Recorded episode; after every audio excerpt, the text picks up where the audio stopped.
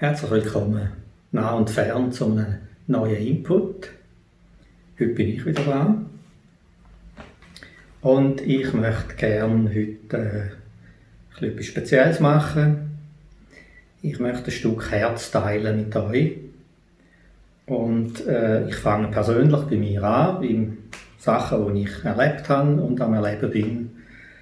Und werde dann Schritt um Schritt auch aus dem Persönlichen raus immer tiefer auch in die Bibel gehen und werde das vom, von meinem subjektiven Erleben dann äh, breit machen und Fundament aus dem Wort Gottes legen. Was ein bisschen speziell ist heute, ich werde hauptsächlich aus meinem Stille Zeit Notizbuch äh, schöpfen ganz schlichtes Heftchen. Mache ich seit etwa knapp 40 Jahren. Irgendwann habe ich mal angefangen mit dem. Einfach Sachen, die mir wichtig sind, einfach aufschreiben. Das hat äh, noch ganz einfach angefangen. Heute ist das nicht regelmäßig, aber ich habe eine ganze Kiste voll mit denen überall die Jahrzehnte hinweg. Und das hat sich als wirklich etwas Wichtiges bewährt. Wenn ich äh, mir Zeit nehmen für Gott, wo wir zwei allein sind, dann ist das immer auch in Griffnähe. Ich lese mal, was habe ich jetzt die letzten Tage erlebt oder was ist mir wichtig gewesen und so gibt das eine Linie äh, und eine Entwicklung, die ich kann verfolgen ähm, so über längere Zeit. Das Ganze wird so kommen, wie es kommt, also nicht sonderlich sortiert oder ja, mal schauen, wir sehen es dann. bitte euch auch ein bisschen Geduld zu haben mit mir, wenn ich äh, da und dort ein bisschen umeinander blättere in meinem äh, Tagebuch oder Notizbuch. Das Thema, das mich beschäftigt, wird auch kein neues sein. Ich habe schon jemanden über das geredet, der wird merken, ah, jetzt redet er wieder von dem, oder? Aber äh, es vertieft sich. Und äh, nur schon seit dem letzten Mal, als ich darüber geredet habe, äh, hat mir Gott einfach noch tiefere Sachen gezeigt und es ist lebendiger geworden und hat mir sehr, sehr, tut mir sehr gut und darum möchte ich das auch teilen mit euch. Es ist jetzt nicht so, dass ich dauerhaft in dem hinein bin, was ich euch erzähle. Äh, es ist ein Auf und Ab, leider nach wie vor. Manchmal sind die Sachen wie zugeschüttet und ich bin ganz weit weg, aber, und das finde ich das Faszinierende, wenn ich mich Gott zuwende, tauchen die Sachen taufrisch wieder auf und vertiefen sich noch. Das ist einfach ein Geschenk, das Gott uns immer wieder macht. Und so züchtet er uns immer näher an sein Herz. Gut, ich nehme euch jetzt einfach mit und wir fangen an bei einer Krise. Eine persönliche Krise. Also da habe ich äh, geschrieben vor einiger Zeit im Tagebuch einen grossen Titel Orientierungslosigkeit. Und zwar geht es um Orientierungslosigkeit eben in meiner Zeit mit Gott. Äh, ich mache das ja eben schon viele, viele Jahre und äh, es ist äh, eine Quelle von, von Stabilität, eine Quelle von Freude, eine Quelle von Inspiration, immer wieder. Aber was ich seit längerer Zeit gemerkt habe, irgendwie bringt es nicht mehr. Irgendwie ist es langweilig, ähm, inspirationslos, es ist unbefriedigend, äh, es, ist, es ist, was früher noch gelebt hat, ist heute manchmal fast öd. Ich fange nach einer Viertelstunde an, irgendwie schon an rumzutigern und ich habe einfach gemerkt, dass es lässt sich wie nicht wiederbeleben. So, wenn ich es zumindest einmal, sagen wir in den letzten ein, zwei, drei Jahren oder länger gemacht habe. Und da hat mich länger schon beschäftigt. Ich spüre da schon länger, dass nicht mehr die, die Intensität und die Lebendigkeit drin ist. In dieser Zeit mit Gott. Und da hat mich ein Gedanke dort zuckt. Ähm,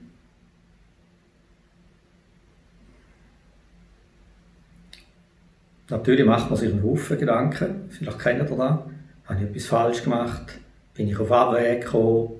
Oder was immer da alles dann kommt und so. Äh, alles studiert irgendwie und äh, ich habe gefunden, ich habe es auch, wenn es mir gut geht, ist nicht mehr die Intensität da. Und plötzlich ist mir ein Gedanke gekommen, Orientierungslosigkeit, weil ich vielleicht das Neue nicht wage. Dass Gott etwas Neues für mich parat hat und ich wage es nicht, in das hineinzugehen. Oder haben wir vielleicht gar nicht so Gedanken gemacht, wie das Neue aussieht.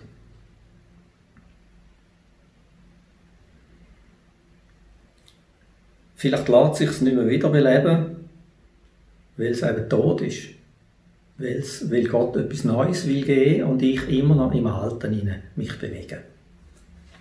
Also nicht in dem Sinne eine Schuldfrage, sondern eine Frage von der Entwicklung, dass Gott mich äh, an einen neuen Ort will führen äh, Der Gedanke ist mir gekommen, als ich äh, von, von einem Ehepaar äh, so eine, eine Worship-Zeit geschaut habe im YouTube. Das sind so meine derzeitigen Favoriten, der Alberto und Kimberly Rivera. Ich finde, die, die, die, die, singen nicht Lieder, sondern die treten die Gegenwart Gottes ein. Und äh, arbeiten mit den Klängen, die er macht am Keyboard und sie mit ihrem Betten, Singen, prophetisch reden, alles schaffen sie eine himmlische Atmosphäre. Und irgendwie, das Bild ist mir immer gekommen, die ganze Zeit. Äh, äh, warum trittst du nicht einfach, anstatt so machen wie früher, einfach direkt in die Gegenwart Gottes ein? Direkt den Schritt machen. Ähm, ich habe mir da etwas zusammengekritzelt. Ich weiß nicht, ob man das sieht. Das ist da. Eine Zeichnung, eine Zeichnung, ja, wie auch immer. Also ich bin einfach bisher bin ich auf dem Niveau geblieben und jetzt ging es darum, wie einen Sprung in ein neues Land hineinzuwagen, auf einen, einen weiteren Tritt zu nehmen. Und da ist mir immer der Satz, komm hier herauf, ist mir im Kopf gewesen. Ich dachte, ja, wo habe ich das gehört? Da habe ich das schon irgendwo gehört, oder? Habe studiert, habe gewusst, da steht irgendwo in der Bibel, komm hier herauf. Und tatsächlich, äh, ich habe dann angeschaut, äh, da steht in der Offenbarung 4.1, wo der Johannes auf der Insel Patmos ist und da kommt ein Engel und sagt, da, er sieht plötzlich, es ist eine Tür offen im Himmel und ein Engel kommt und sagt, komm hier herauf. Und dann heißt sogleich war ich im Geist und dann hat er einen Thron im Himmel gesehen und auf dem Thron ist einer gesessen. Also er hat eindeutig einen Blick können in die himmlischen Örter. Ja, ist natürlich nicht, dass ich jetzt äh, irgendwie das sehe im Sinn von eben so das Prophetische, was der Johannes so hat, das wirklich dann visualisiert gesehen, oder? Es geht mehr um einfach einen Platz einnehmen. Den Sprung wagen in das Neue, in die himmlischen Örter. Andere Begriffe sagen, tritt herein in den Thronraum. Und ich habe gewusst, da geht es um, ein, um ein Eintreten in eine Atmosphäre hinein. Eine Atmosphäre von der Anbetung. Ein direktes Eintreten in die himmlischen Örter, ein direktes Eintreten in Raum von seiner Gegenwart. Also habe ich gewusst, und äh, ich habe auch gemerkt, da geht. Ich kann einen direkten Schritt, ich brauche eigentlich keine Aufwärmzeit.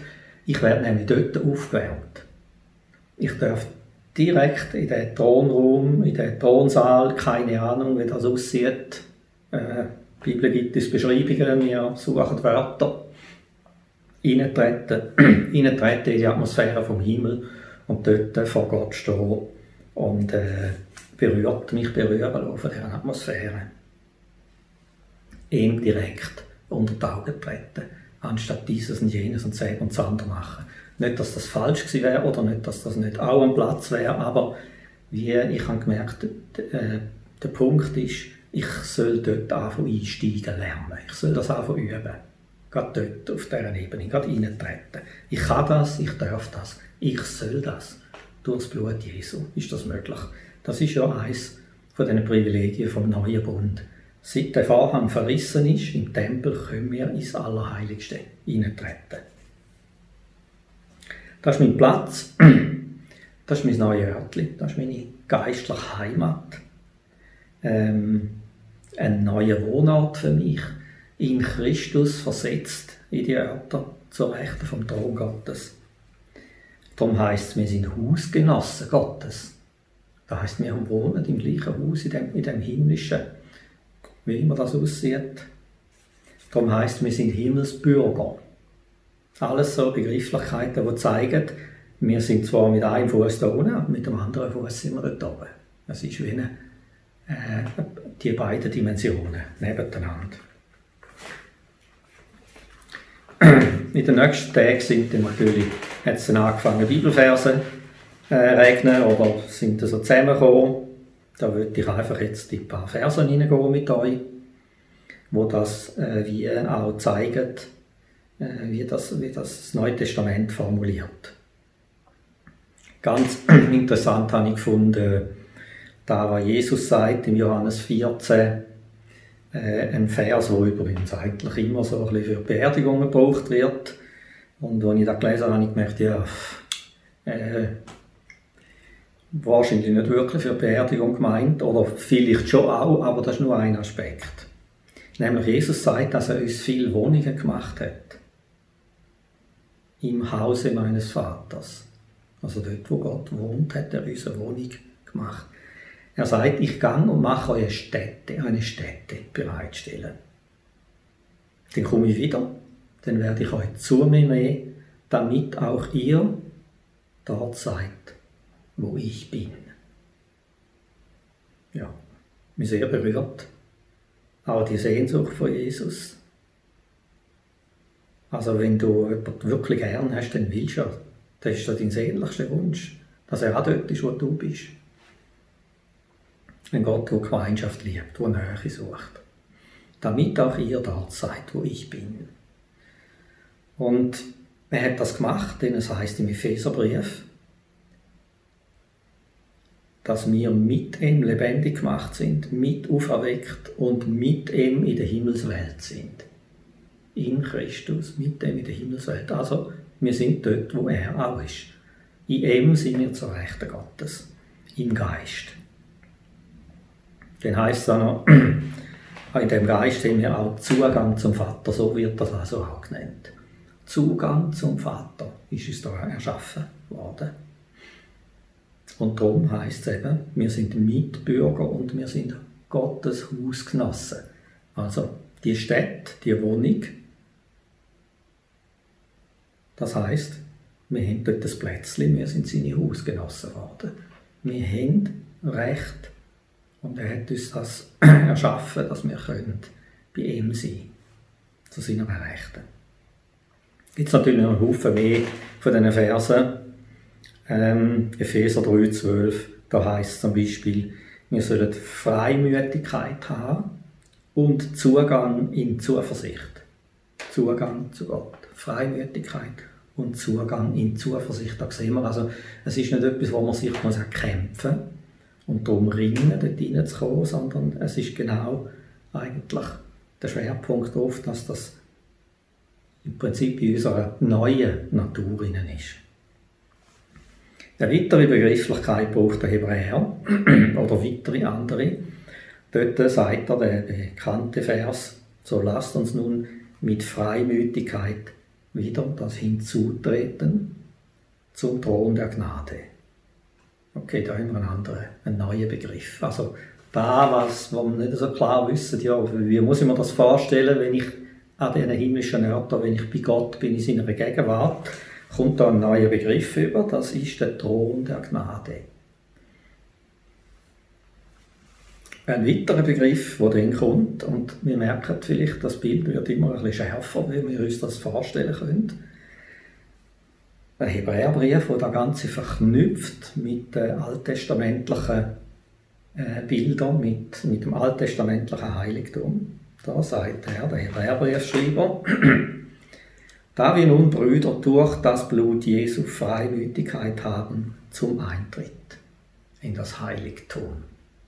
Also, da haben wir einen neuen Begriff. Da ist also das Heiligtum gemeint. Und zwar nicht das irdische Heiligtum, sondern das nicht mit Händen gemachte, sagt der Hebräerbrief. das himmlische, die himmlischen Behausungen. Und dann wird das erwähnt, dass wir dort rein können, durch den Vorhang durch, das ist sein Fleisch. Da heißt also, Jesus hat mit seinem Tod am Kreuz den Vorhang geöffnet, dass wir dort können hinzutreten mit wahrhaftigem Herzen, in voller Gewissheit des Glaubens, die Herzen bestrengt und damit gereinigt vom bösen Gewissen und den Leib gewaschen mit reinem Wasser. Hat alles Jesus für uns gemacht, dass wir das, dass wir können eintreten in das und so vor seinem Angesicht erscheinen. Also wir spüren vielleicht so etwas von dieser neuen Behausung, von dem neuen, von dieser neuen, neu, von dem neuen Wohnort, dass wir die Hausgenossen sind, dass wir in die, mit Christus in die himmlischen Orte, in den Thronraum hinein versetzt sind, dass wir dort dürfen sein, verweilen, dass wir dort einen stetigen Zutritt haben. Und da hat mir mega Freude gemacht. Ich habe gemerkt, ich habe ein neues Zuhause. Ist so ein greifbar geworden in der letzten Zeit für mich. Ich habe nicht nur das Zuhause da unten, ich habe wirklich das Zuhause. Ein geistliches Zuhause bei Gott selber. Und plötzlich hat für mich der Kolosser, Kolosserbrief, Vers, Kapitel 3, Vers 1, viel mehr Sinn gemacht. Oder ich habe den wie in einem tieferen Licht gesehen. Dort heißt es nämlich, wenn ihr mit dem Christus auferweckt worden seid, so sucht, was droben ist, wo der Christus ist, sitzend zur Rechten Gottes. Sinnt auf das, was droben ist und nicht das, auf das, was auf der Erde ist. Denn ihr seid gestorben und euer Leben ist verborgen in Christus. Ja, nein, mit dem Christus in Gott.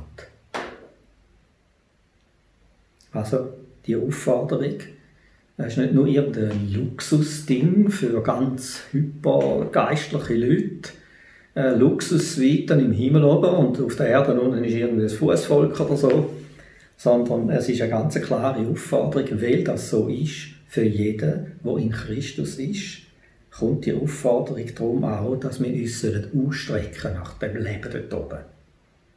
Leben dort oben tönt jetzt vielleicht ein bisschen abgehoben, im Sinne von, ja, verabschieden wir uns jetzt von da unten. Äh, nein. Mit einem Fuß stehen wir in der himmlischen Welt und mit dem anderen stehen wir da unten. Wir werden das nachher noch ein bisschen anschauen. Aber es ist eine deutliche Aufforderung, sucht, was da oben ist.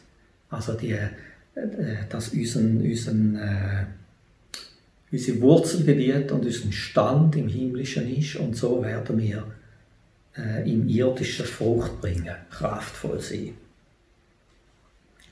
Da werden wir ähm, in der, im Go Deeper, wo Montagabend aufgeschaltet wird, noch von einer anderen Seite her noch vertiefter anschauen. Wer sich da interessiert ist, kann das dann schauen. Eine interessante Episode finde ich noch, äh, was der Zacharia schreibt im Alten Testament. Dort können wir nämlich einen weiteren Blick in den Himmel machen. An den Ort, wo wir jetzt davon reden, wo wir versetzt sind in die Himmelswelt oder der Zugang zum Vater oder das Hinzutreten zum Thron der Gnade oder der Eintritt in das Heiligtum, alles verschiedene Begrifflichkeiten für, würde ich mal sagen, jetzt nach meinem Verständnis ein und dieselbe Sache. Ähm, und wir sehen in der Bibel verstreut verschiedene Orte, wo andere da wirklich gesehen haben. Eben, wenn wir denken an äh, Jesaja, seine Berufung, da ist glaube ich Kapitel 6, wo er, dort, wo er wirklich in den Thron, vor den Thron Gottes kommt und alles sieht, was da rundherum ist, in dieser himmlischen Welt. Oder Hesekiel, wenn wir denken, die Anfangskapitel mit diesen himmlischen Erscheinungen, mit diesen Rädern und den Thronwagen und den Thron und alles. Und da im Zacharia sehen wir auch ganz eine interessante Geschichte. Zacharia 3. Äh, der Zacharia hat den hohen Priester gesehen vor dem Thron Gottes. Da habe ich auch schon darüber geredet. Aber als ich das gelesen habe, äh, sind mir wieder ganz neue Sachen aufgegangen. Also da sehen wir so eine Szene. Wir dürfen prophetisch durch den Zacharia in die himmlischen Örter hineinschauen und sehen, was sich dort abgespielt hat Er ist nämlich mit, so heißt es im Urtext, Kot, Kot Kleider. Ist er dort vor dem Thron gestanden oder äh, zwischen den Engeln gestanden. Er ist verdammt und angeklagt worden vom Satan. Äh, und Gott hat den Satan zurechtgewiesen. Man hat ihm die beschmutzten Kleider abgezogen, den beschmutzten Turban abgezogen, hat ihn gereinigt und hat ihm ganz frische Kleider gegeben. Ist natürlich ein unglaubliches Bild, ein neutestamentliches auf die neuen Kleider, die wir in Christus bekommen haben. Aber dann hat es dort eine ganz spezielle Verheißung. Die lese ich euch rasch vor. Zachariah 3, ganz schön. Also da heißt es denn, ich habe deine Schuld von dir weggenommen und bekleide dich mit Feierkleidern. Und man setze einen reinen Kopfbund auf sein Haupt. Also das wäre alles, was in unserem Kopf anspuckt, dass da etwas verändert wird. Und sie zogen ihm reine Kleider an. Und der Engel des Herrn stand dabei. Und dann kommt die Aussage. Der Engel sei zum Joshua, zu dem Hohepriester, wenn du auf meinen Wegen gehen und wenn du meine Weisungen befolgen wirst, dann sollst du sowohl mein Haus richten oder verwalten, als auch meine Vorhöfe beaufsichtigen, und ich werde dir Zutritt geben unter diesen oder zwischen diesen hindurch, heißt das im Urtext, also unmittelbarer Zugang zum Herrn. Ist natürlich eindrücklich, ähm, für das Alte Testament. Weil das ist ganz neutestamentlich eigentlich, was da passiert, was wir da sehen. Also die, der Schulderlass, die neuen Kleider, die er bekommt. Und wenn er aufmerksam ist, wenn er wach ist für den Weg Gottes, in diesen Weg läuft, so wird er zugerüstet werden, das Haus Gottes zu verwalten. Er, er kommt eine Aufgabe über eine Verwalterschaft. Neutestamentlich gesehen, eben innerhalb vom Lieb Christi, eine Verwalterschaft. Pfarrhöfe beaufsichtigen, da lohne ich, das ist auch ganz spannend. Aber äh, da lohne ich jetzt sein. Und was mir die Hauptsache ist, und er wird, er hat die Verheißung, dass er den Zutritt bekommt zwischen diesen durch zwischen den Engeln durch direkt in die Gegenwart Gottes, was Jesus uns durch seinen Tod am Kreuz ermöglicht hat. Jetzt kann man sich natürlich fragen, wozu denn? In die, die himmlischen Orte rauf. Äh, oder was machen wir denn dort? Äh, was, was muss ich mir dort vorstellen? Stehe ich dann einfach dort oder so? Oder äh, keine Ahnung, was, was mache ich eigentlich dort? Oder? ähm, wenn wir uns im Klaren darüber sind, wem das mir begegnet, ist die Frage schon mal überflüssig, weil es ist äh, der Ort der Begegnung. Äh, Stiftshütte zum Beispiel, das Abbild, das Irdische, hat Zelt der Begegnung geheißen. Also an diesem Ort haben wir die Begegnung mit Gott selber.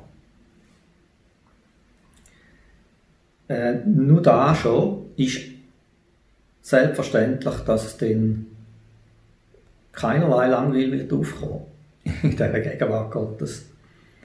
Äh, weil er nur schon die Quelle vom Leben ist.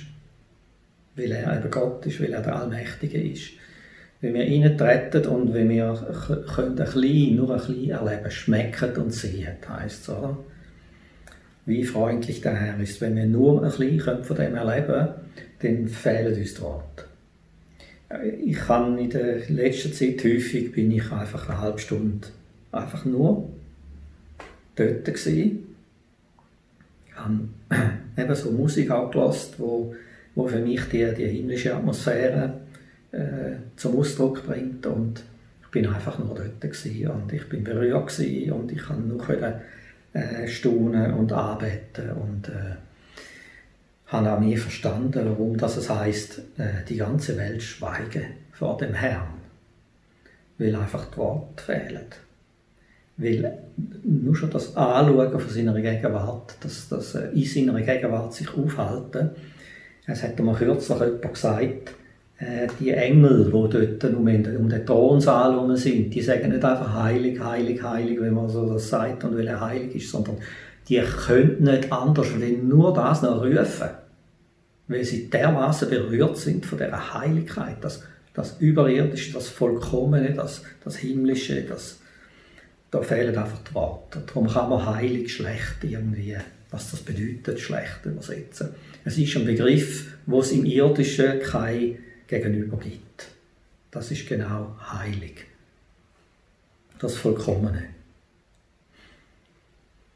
Also nur da schon äh, ist wahrscheinlich das Eindrücklichste. Und dass Gott das sich wünscht, mit uns zusammen so an dem Ort zu sein. Einfach zusammen sein mit uns. Und da fließt unglaublich viel ohne Worte, fließt ganz viel äh, Berührung und Zuspruch oder auch Gottes Erkenntnis in, in Sehen, wenn er ist, da fließt ganz viel so einfach hin und her. Ohne dass wir irgend speziell etwas beten oder etwas lesen müssen oder so. Fließt alles ineinander hinein irgendwie natürlich.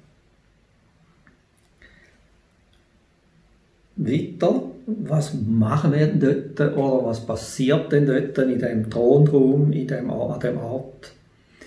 Äh, bin ich äh, kürzlich wieder auf die Geschichte gestoßen äh, von Mose, wo er auf dem Berg oben war. Da kennen wir wahrscheinlich alle. Er ist rauf, hat die Gebots, die zehn, zehn Gebote bekommen, die zwei Tafeln. wo er runterkommt, haben sie ihn nicht können anschauen weil sein Angesicht hat gestrahlt und geleuchtet. Oder? Und der Witz ist, er hat es nicht einmal gemerkt. Das gefällt mir so an der ganzen Sache. Oder? Der hat das nicht einmal gemerkt, dass, dass sein ganze Angesicht leuchtet wie der Himmel. Oder? Und äh, das ist dann ein bisschen schwierig geworden für alle und so. Und äh, nachher hat sich das dann immer so zugetragen, wenn er ins Zelt von der Begegnung gegangen ist, nur schon der Begriff gefällt mir, das Zelt der Begegnung zwischen Gott und Mensch. Und immer wenn er rausgekommen ist aus dem Zelt von der Begegnung, hat sein Angesicht wieder geleuchtet. Und dann hat er erzählt, was Gott ihm gesagt hat. Und dann hat er ein Tuch über den Kopf tun. Und so hat sich das wiederholt. Und der zweite Korinther, der greift das wieder auf. Und zwar hebt er das in neutestamentlichen Level hinein, in die neutestamentliche Schau hinein. 2. Korinther 3,18, das, äh, das ist eine mega coole Geschichte, finde ich, oder?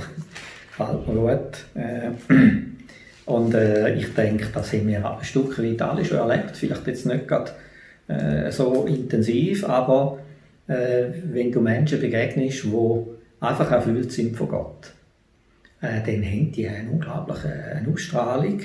Und da spielt überhaupt keine Rolle mehr, ob jetzt die Bilder hübsch sind oder nicht hübsch sind. Oder ob sie jetzt super gepflegt sind und gestylt oder nicht gestylt. Da ist einfach eine, eine Ausstrahlung da. Es, es leuchtet da. Eben, der 2. Korinther 3 greift das genau wieder auf, das Thema, und erzählt von dem. Und Dort sehen wir eines der ganz grossen Geheimnisse, wenn man sich aufhaltet in der Gegenwart Gottes und was auch äh, ein ganz wichtiger Grund ist und ein Sinn ist und was sich Gott auch ersehnt. Oder? Es steht dort, der Herr aber ist der Geist. Wo aber der Geist des Herrn ist, ist Freiheit. Wir alle aber schauen mit aufgedecktem Angesicht die Herrlichkeit des Herrn an und werden so verwandelt in dasselbe Bild von Herrlichkeit zu Herrlichkeit, wie es vom Herrn dem Geist geschieht. Also da heißt es, wir treten in die Gegenwart Gottes mit aufdecktem Angesicht ein. Das haben sie eben von Mose übernommen, das Bild, dass er ohne eine Decke über dem Gesicht, das heißt für mich, nackt, blind und bloß, so wie wir sind, einfach, oder einfach ohne, jede, ohne jeden Schutz, ohne jede Maske, treten wir in die Gegenwart Gottes. Er weiß ja eh alles. Mit aufdecktem Angesicht. Die Herrlichkeit, schauen wir die Herrlichkeit des Herrn an. Ähm, das kann man gleichzeitig übersetzen, spiegeln wir die Herrlichkeit des Herrn wieder. Keine Ahnung, was jetzt da stimmt, oder da heißt es jetzt einfach in der Fußnote. Oder spiegeln wir die Herrlichkeit des Herrn wieder? Wahrscheinlich kann man beides übersetzen und es wird beides stimmen. Wir schauen die Herrlichkeit des Herrn an und dadurch widerspiegeln wir die Herrlichkeit des Herrn. Und in dem passiert etwas. Also wenn wir vor ihm treten, wenn wir zu ihm kommen, wenn wir so aufdeckt, so nackt vor ihm stehen, in dem Licht werden wir verwandelt in dasselbe Bild. Also da, da, da geht nicht spurlos an uns vorbei, das verwandelt uns. Ähm, andere Stellen sagen, wir sind berufen, ins Bild Christi umgewandelt zu werden. Das ist unsere Berufung, das möchte Gott. Und je, wenn, wir, wenn wir in seiner Nähe sind, geschieht der Prozess, dass da Sachen in uns verschwinden und andere Sachen entstehen. Und das heißt weiter von Herrlichkeit zu Herrlichkeit. Da heißt also nicht auf einen Klapp, sondern ich verstehe das so, das ist von Erlebnis zu Erlebnis, vertieft sich das, von Herrlichkeit zu Herrlichkeit.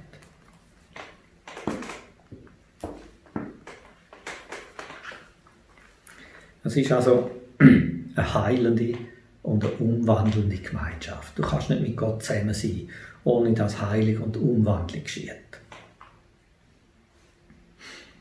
Äh, Hebräer 6, 16 haben wir schon gehört. Äh, das ist ein weiterer Punkt, wo uns das aufmerksam macht, was passiert, wieso gehen wir dorthin, was sollen wir an diesen geistlichen äh, himmlischen Ort und so. Und äh, Hebräer 6, 16 sagt, äh, wir sollen hinzutreten zum Thron von der Gnade, damit wir Barmherzigkeit empfangen und Gnade finden zur rechtzeitigen Hilfe.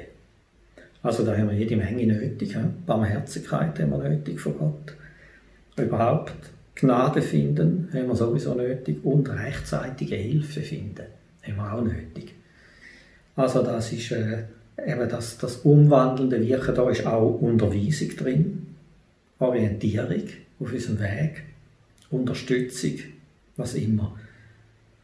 Ähm, wir muss nicht unbedingt nur mich beinhalten. Also wenn ich vor den Thron Gottes komme, kann ich auch mit anderen, kann ich auch andere mitnehmen. Das heißt, ich komme Gnade und rechtzeitige Hilfe über oder Weisung auch für andere. Kann ich auch bitten, dass auch andere das überkommen. Zusätzlich ist es der Ort, wo über allen Mächten und Thron ist. Äh, Epheserbrief schreibt das ganz eindrücklich. Ähm, der Platz dort oben, wo Christus eingenommen hat zur Rechten, ist hoch über jeder Gewalt und Macht und Kraft und Herrschaft und über jedem Namen, nicht nur in diesem Zeitalter, sondern in den zukünftigen. Also das ist der oberste Platz von der Autorität und dort dürfen wir sein. Und ich denke, von dort her empfangen wir auch Autorität über äh, alles, was, äh, was wir bearbeiten müssen, über alles, wo wir damit zu tun haben. wie im Himmel, so auch auf Erden. Wir können dort oben sehen, wie es im Himmel denkt ist, was der Wille Gottes ist und können das auf der Erde tragen, können das reintragen in die Erde. Darum sagt Jesus, sind ihr Licht da unten. Darum sind ihr Salz da unten. Heilsgüter werden von dort oben empfangen und da abgetragen in die Erde, in die Erde Also es ist alles auch eine Weisung, Licht, Rat, himmlische Perspektive finden wir dort. Also wenn es eng wird, gibt's, ist der beste Platz, dass wir uns dorthin flüchten zuerst einmal. Und dass wir dort oben sind und dass wir uns umwandeln lassen, dort in der Gegenwart Gottes. Äh, bis wir eine andere Perspektive bekommen. Und, äh, ich habe die Sachen früher noch so nicht verstanden, habe sie aber gemacht, weil ich gewusst habe, das ist gut, oder habe vielleicht ein, zwei Verse verstanden. Und da hat mich durch ganz, ganz viele Sachen durchgetragen, die ich sonst nicht durchgekommen wäre weil ich irgendwann in schwierigen Sachen, wo einfach mein Fleisch rebelliert hat, entweder bin ich äh, aggressiv oder depressiv oder auf schwierige Umstände, hat mir Gott in, der, in seiner Gegenwart plötzlich die Sachen mit seinen Augen gezeigt. Andere Perspektiven, wo es ein Durchkommen gegeben hat, ohne in die eine oder in die andere Richtung zu kippen. Oder auch für andere Menschen natürlich. Letztendlich geht es um einen Lebensstil. Ein Lebensstil, der von oben her prägt ist. Es geht nicht darum, äh, immer mal ab und zu dort aufzukreuzen und dann wieder da unten irgendwo weiter zu hühnern, äh, sondern es soll ein Lebensstil sein. Darum sagt der, der, der Kolosser, wir sollen nach dem sinnen, was da oben ist. Wir sollen uns nach dem ausstrecken, suchen, was da oben ist, auf das sinnen, was da oben ist, nach dem ausstrecken, was da oben ist.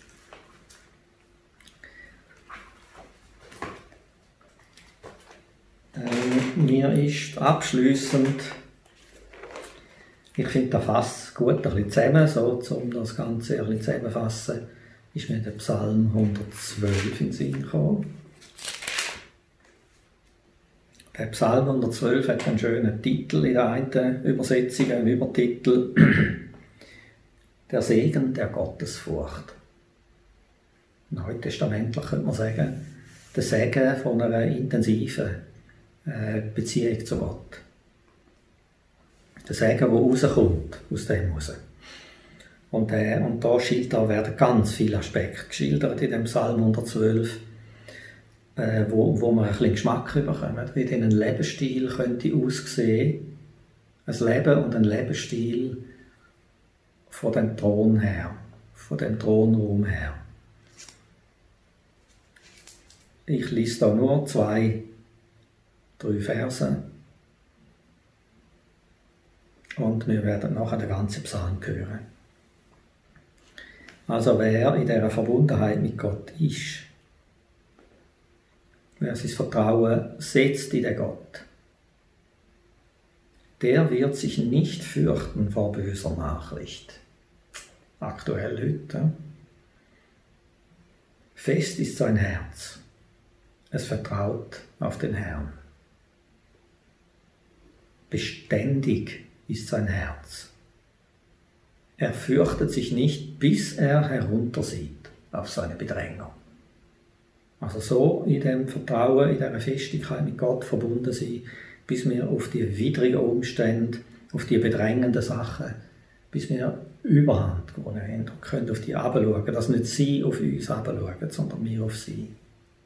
Und dann heißt es, er streut aus, er gibt den Armen seine Gerechtigkeit besteht ewig. Er streut aus, erinnert an Gott. Das heißt von Gott, dass er ausstreut über die Erde. Und wenn wir in seiner Gegenwart sind, werden wir umgewandelt und wir werden auch in das hineinkommen, dass wir anfangen ausstreuen. Wo immer wir durchgehen, werden wir ausstreuen, werden wir Menschen segnen. Und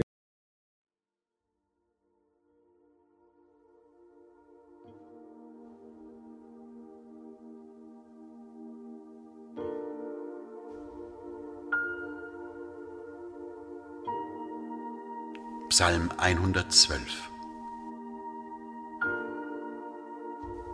Halleluja! Wohl dem, der den Herrn fürchtet, der große Freude hat an seinen Geboten. Sein Geschlecht wird gewaltig sein im Lande. Die Kinder der Frommen werden gesegnet sein. Reichtum und Fülle wird in ihrem Hause sein, und ihre Gerechtigkeit bleibt ewig. Den Frommen geht das Licht auf in der Finsternis von dem gnädigen, barmherzigen und gerechten. Wohl dem, der barmherzig ist und gerne leid und das Seine tut, wie es recht ist, denn er wird ewiglich bleiben. Der Gerechte wird nimmermehr vergessen. Vor schlimmer Kunde fürchtet er sich nicht. Sein Herz hofft unverzagt auf den Herrn sein Herz ist getrost und fürchtet sich nicht, bis er auf seine Feinde herabsieht. Er streut aus und gibt den Armen. Seine Gerechtigkeit bleibt ewiglich. Seine Kraft wird hoch in Ehren stehen.